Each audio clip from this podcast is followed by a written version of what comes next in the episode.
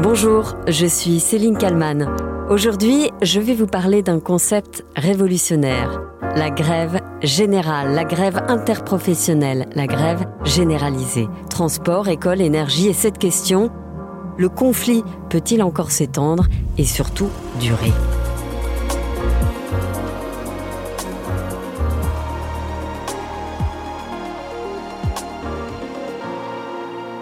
À l'heure où j'enregistre cet épisode du titre à la une, ce que l'on sait, c'est que la grève chez Total Energy, la CGT ne lâche pas, et la pénurie de carburant impactent déjà la vie de nombreux Français. Que ce soit pour aller travailler, pour les loisirs, pour les vacances, les conséquences sont déjà très concrètes pour des millions de Français. Là, j'ai encore de quoi faire un aller-retour et puis euh, après, bah, je ne sais pas comment je vais faire pour venir au boulot. Il n'y a pas de bus. Il y a le train, mais après, il faut que mon collègue ou quelqu'un vienne me chercher. Ce que l'on ne sait pas encore, c'est la suite.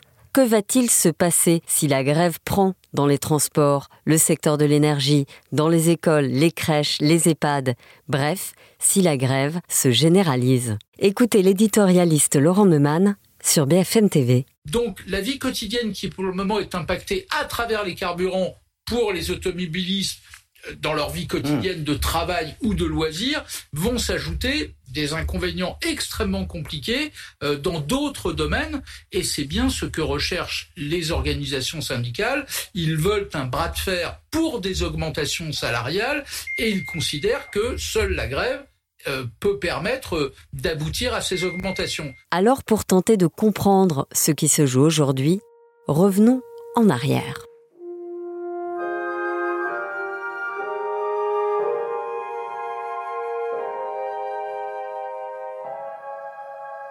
Premièrement, savez-vous que le terme grève générale est une expression née en France à la fin du 19e siècle? On la doit à Aristide Briand, notamment. En vérité, c'est assez compliqué de définir le concept de grève générale. Disons qu'on peut l'évoquer lorsque des salariés de professions différentes cessent de travailler au même moment pour les mêmes revendications. La grève générale, c'est avant tout un concept révolutionnaire.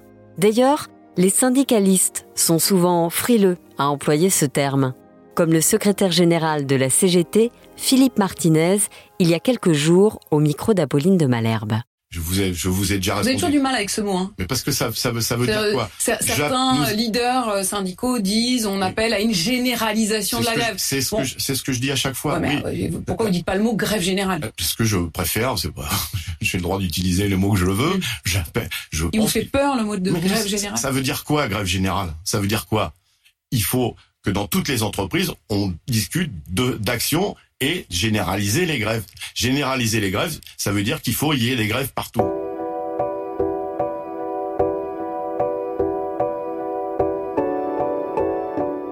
Nous sommes en 1936. Une grève ouvrière, spontanée, va toucher la France et s'étendre au monde des assurances, aux grands magasins, à l'hôtellerie. La gauche de Léon Blum est alors au pouvoir. Les grévistes vont obtenir des congés payés pour tous. C'est une grande avancée et c'est sans doute la première grève générale de grande ampleur. Ensuite, il y a évidemment mai 68. Au départ, un mouvement étudiant qui va s'étendre comme une traînée de poudre et changer beaucoup de choses. Hier matin, en effet, vous vous souvenez, les syndicats annonçaient 2 millions de grévistes. Ce matin, on parlait en fin de matinée de 5 à 6 millions et il est probable qu'à l'heure actuelle, ce chiffre est sensiblement dépassé. Il n'y a pratiquement pas de secteur qui ne soit pas touché et certains sont complètement paralysés, les charbonnages par exemple, et surtout tous les transports. Il n'y a pas aujourd'hui, il n'y a plus ni train, ni avion, ni métro, ni transport urbain d'une manière générale, d'où une certaine paralysie, d'où également un certain affolement. Après plusieurs semaines de mobilisation, les grévistes de 68 obtiennent beaucoup. Le salaire minimum, après les accords de Grenelle, bondit de 35%. Les autres salaires en moyenne augmentent de 10%. Mai 68 est donc sans aucun doute la plus marquante des grèves générales en France. Mais il y en a eu d'autres. La grève de 1995. Le pays est paralysé pendant des semaines. Les voyageurs prennent leur mal en patience. Ça fait longtemps que vous attendez? Euh, Hier soir. On est arrivé par, euh, à Orly Alors, pas de métro, euh, pas de bus, taxi, et puis, euh, surprise, pas de train. Le pays est paralysé, mais Alain Juppé, alors Premier ministre, lui, persiste. Je reste droit dans mes bottes et je ferai mon travail. Alain Juppé est déterminé. Ce qu'il ignore sans doute à ce moment-là, c'est que les Français aussi sont prêts à tenir. En tout cas, les grévistes. Motif de la colère, la menace qui pèse, selon les syndicats, sur le service public. Le monopole d'EDF-GDF est dans le collimateur de Bruxelles, qui réclame l'ouverture des marchés de l'électricité et du gaz. Plus de concurrence pour faire baisser les prix, une perspective qui inquiète les syndicats. La concurrence ne servira que les intérêts euh, des grandes entreprises et que ceux qui auront à pâtir de cette réalité-là, ce seront les usagers qui verront notamment une augmentation du coût de l'électricité d'une manière importante comme on l'a connu en Grande-Bretagne ces dernières années. 2 millions de personnes descendent dans la rue. Les grèves à la SNCF, EDF, la RATP ou les actions des étudiants et lycéens, soutenues par l'opinion publique, ont alors raison du plan Juppé. Le Premier ministre doit renoncer à sa réforme des retraites.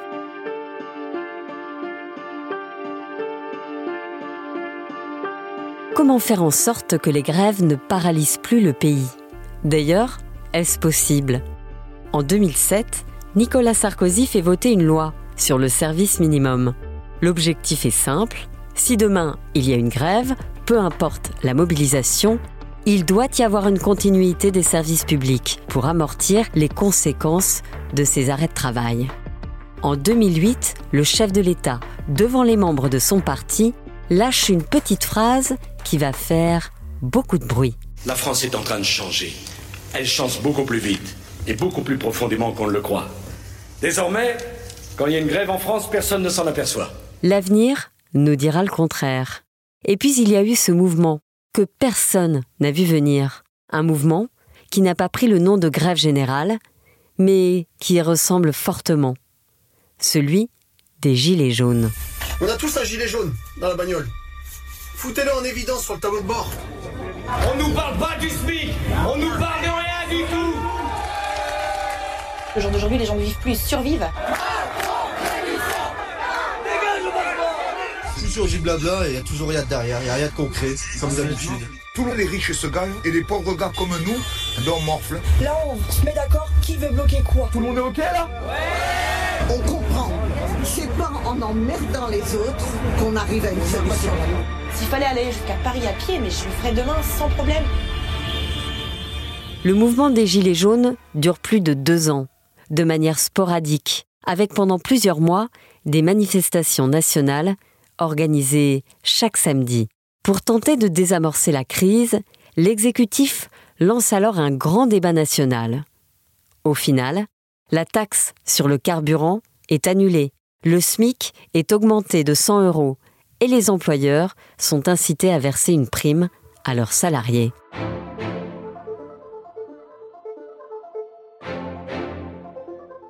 Revenons à aujourd'hui. Une grève générale pour augmenter les salaires, pour relancer totalement le dialogue social, est-elle nécessaire? De nombreux auditeurs appellent RMC ces derniers jours sur ce sujet. Et malgré la pénurie de carburant et la galère que cela engendre, la perspective d'une grève totale attire certains d'entre eux. On est avec euh, Stella, Stella euh, qui nous appelle de Toulouse. Bonjour Stella. Oui, bonjour à tous. Bonjour. Stella, vous êtes, vous êtes commerciale. Euh, Stella, est-ce que euh, vous avez envie qu'il y ait une grève générale et est-ce que vous seriez capable de suivre le mouvement justement? Oui, oui, oui, tout à fait. Je trouve que les choses euh, dans ce pays, euh, on ne tourne pas rond. Il n'y a rien qui va, il n'y a plus rien qui va. Moi, je vais vous dire, je travaille depuis euh, 25 ans dans la même entreprise et Mhm. je gagne moins aujourd'hui que je ne gagnais quand j'ai commencé. Au sein de la classe politique, certains députés soutiennent cette idée de grève générale, comme Sandrine Rousseau sur BFM TV avec Maxime Switek. Vous soutenez cet appel à la grève? J'espère qu'elle arrivera, oui. Parce que je pense que là, il y a besoin de mettre un coup d'arrêt à un système qui nous conduit dans le mur et qui nous conduit dans le mur à une vitesse euh, qui défie l'entendement. Et c'est comme si euh, tout le monde avait des œillères, là. Il faut s'arrêter, réfléchir et repartir faire autre chose, quoi. Ce lundi 17 octobre, sur BFM TV et RMC, le ministre de l'économie Bruno Le Maire a haussé le ton, affirmant qu'il fallait libérer les dépôts de carburant et les raffineries. La CGT, elle, a refusé de signer l'accord salarial pourtant majoritaire. Jusqu'où ira le bras de fer? C'est toute la question. Bonjour Henri Sterdignac. Bonjour. Vous êtes euh, animateur des économistes euh, atterrés. On parle souvent de grève générale euh, en France. C'est plus un, terme hein, qu'une grève totale. C'est d'ailleurs souvent abordé comme, comme une menace. Si on regarde bien, il n'y en a pas eu non plus tant que ça depuis le début de la Ve République, des grèves générales. Oui, mais il y en a quand même eu un certain nombre, en particulier bien sûr tout le monde se rappelle 1968, euh, la grande grève de euh, mai 68, qui a été là vraiment une grève générale qui, a touché euh, les entreprises publiques, privées et les lycées, les, les, facultés. Et puis ensuite, on a eu en 1995, on a eu les mouvements contre le, plan Juppé qui euh, a été aussi une grève générale, bien qu'elle ait frappé principalement le, secteur public. Et puis ensuite, euh, on a eu les grèves contre le contrat première embauche qui euh, ont été également des grèves importantes, mais qui ont surtout touché les, les étudiants, les lycéens quelques entreprises. Et puis ensuite, on a eu un certain nombre de mouvements liés aux réformes des retraites, en particulier en 2010. Finalement, quand il y a des grèves massives comme ça, euh, qui durent en plus euh, plusieurs semaines, voire un mois, voire plus, euh, on se rend compte que ça paye. Oui, ça paye. Il y a eu un certain nombre de réussites des, grévistes, en particulier l'échec de la réforme Juppé sur les régimes spéciaux. En 1995, il a fallu euh, attendre 35 ans pour que le gouvernement relance ce, ce projet. Et puis aussi euh, l'abolition du contrat première embauche grâce au mouvement euh, des étudiants et des lycéens. Alors aujourd'hui, pour le moment, il y a la grève dans le secteur de l'essence avec la pénurie qui va avec. Donc la SNCF répond présent pour ce mardi 18 octobre, la RATP, les routiers, le secteur du nucléaire, l'éducation, appel à la grève aussi dans les cliniques et les maisons de retraite. Euh, est-ce qu'on peut commencer à parler de grève générale? On verra la réussite de ce mouvement euh, demain. Ce qu'il faut noter, bien sûr, c'est que dans le secteur public, euh, la mobilisation va être importante. On a des revendications euh, relativement euh, lourdes dans des secteurs comme euh, les transports, l'énergie, qui sont des secteurs bloquants pour l'ensemble de, de l'activité. Et par ailleurs, il y a un mécontentement latent dans les hôpitaux qui également participeront à la grève. Alors on parle de la vie chère, mais est-ce que c'est seulement ce qui motive finalement les, les grévistes? Il n'y a pas que ça, on a l'impression que c'est aussi les conditions de travail Disons, il y a deux éléments. Le premier, c'est la forte hausse des prix qui n'avait pas été anticipée dans les négociations salariales de 2021 et du début 2022. Euh, Donc, il y a des exigences de rattrapage. Et puis, il y a le problème des conditions de travail dans euh, le secteur public, en particulier dans les hôpitaux et euh, dans les transports. On a le problème que le personnel a l'impression que le, le secteur public se dégrade, on manque de personnel, on a a des difficultés à, l'embauche, il y a des menaces de privatisation, de mise en concurrence. Donc tout ça fait un mécontentement important, aussi bien dans les transports que euh, dans le secteur de la santé. Là, on a l'impression que quelque part, euh, on, entre dans, euh, si, je peux me permettre, dans le volume 2 de la contestation des, des Gilets jaunes, mais le mouvement paraît plus structuré et plus politisé aussi. Oui, le mouvement des, des Gilets jaunes a réussi à entraîner une, couche importante de la population qui d'habitude ne manifeste pas, au principe, en particulier les retraités, les habitants des, zones rurales et même les femmes seules avec enfants qui se sont sont joints au mouvement. Là, on a un mouvement qui est beaucoup plus classique, c'est-à-dire qui part des organisations syndicales au niveau local et puis euh, qui a des revendications qui sont en grande partie liées à euh, des revendications de, salaire, avec, comme on l'a dit, des revendications sur les conditions de travail et sur l'emploi. Il y a un débat euh, qui monte en France, et ce débat sur les salaires. Est-ce que vous pensez qu'aujourd'hui, la France est en mesure de dire, bon allez, hop, on augmente tout le monde comme ça s'est fait euh, il y a longtemps? Ben, il faut savoir qu'on a eu un prélèvement énergétique qui est de l'ordre de 3% du PIB. Hein. On achète plus cher notre euh, pétrole et notre gaz. A un coût très important, 3% du PIB. On est un pays qui est en déficit euh, extérieur et donc euh, la, question c'est euh, qui va payer pour ces 3% de PIB qui ont été prélevés? Actuellement c'est surtout l'État qui paye parce qu'on a un déficit public extrêmement important et les entreprises ben, elles sont coincées si on peut dire entre deux préoccupations. La première c'est effectivement de maintenir le pouvoir d'achat des salariés ce qui demande actuellement des, des hausses relativement importantes des salaires. Et puis le second pour un certain nombre d'entreprises elles souffrent de la hausse du prix de l'électricité et du prix du gaz. Et donc elles n'ont pas les marges nécessaires pour augmenter les salaires. Et c'est donc pourquoi on est dans une situation très délicate. Et qu'est-ce qu'on peut faire alors? Euh, on peut pas faire grand chose hein. on a euh, un certain nombre d'entreprises qui elles bénéficient de la crise total énergie en particulier qui font des super profits. qui font des, des, des super profits on a cma cgm mais c'est un cas tout à fait euh, particulier parce que c'est des armateurs qu'il est difficile de, taxer. Donc on peut effectivement mettre une taxe sur les super profits qui peut au grand maximum rapporter une, euh, une dizaine de, milliards. Et ensuite ben, il faut savoir euh, qui va payer euh, l'addition. Et actuellement ce qui paye l'addition c'est les salariés c'est les retraités c'est les fonctionnaires dont le salaire ne suit pas euh, l'inflation. Et il est très difficile de faire autrement sauf à dire euh, clairement oui on revalorise les bas salaires et les basses retraites mais pour les autres tant pis pour vous vous supportez le poids de la hausse des prix mais le gouvernement n'a pas dit clairement euh, ce, ce qu'il souhaite. Est-ce que vous trouvez que la, la nupes qui est quand même très présente euh, à l'assemblée pour être plus audible dans ses propositions? La grève c'est avant tout euh, une question des, syndicats hein. on a bien vu que ce qui mène la grève c'est même pas les organisations syndicales au niveau national mais euh, c'est euh, les travailleurs dans un certain nombre d'entreprises qui soit souffrent de la hausse des prix soit comme chez total euh, veulent un peu bénéficier du gâteau fabuleux d'entreprise profite le rôle des, politiques qui serait euh, de proposer euh, une alternative. Elle est difficile euh, si on veut être réaliste et si on tient compte de ce prélèvement qui vient d'être fait sur l'économie française. Et donc le seul discours que peut tenir la nupes normalement c'est de dire ben on protège et même on augmente on améliore la situation des travailleurs à, salaire faible ou, moyen on fait de l'embauche on améliore les conditions de travail mais en contrepartie il faut dire clairement ça doit être payé en grande partie par les classes moyennes et par les classes supérieures qui euh, ne sont pas forcément disposées à se laisser faire.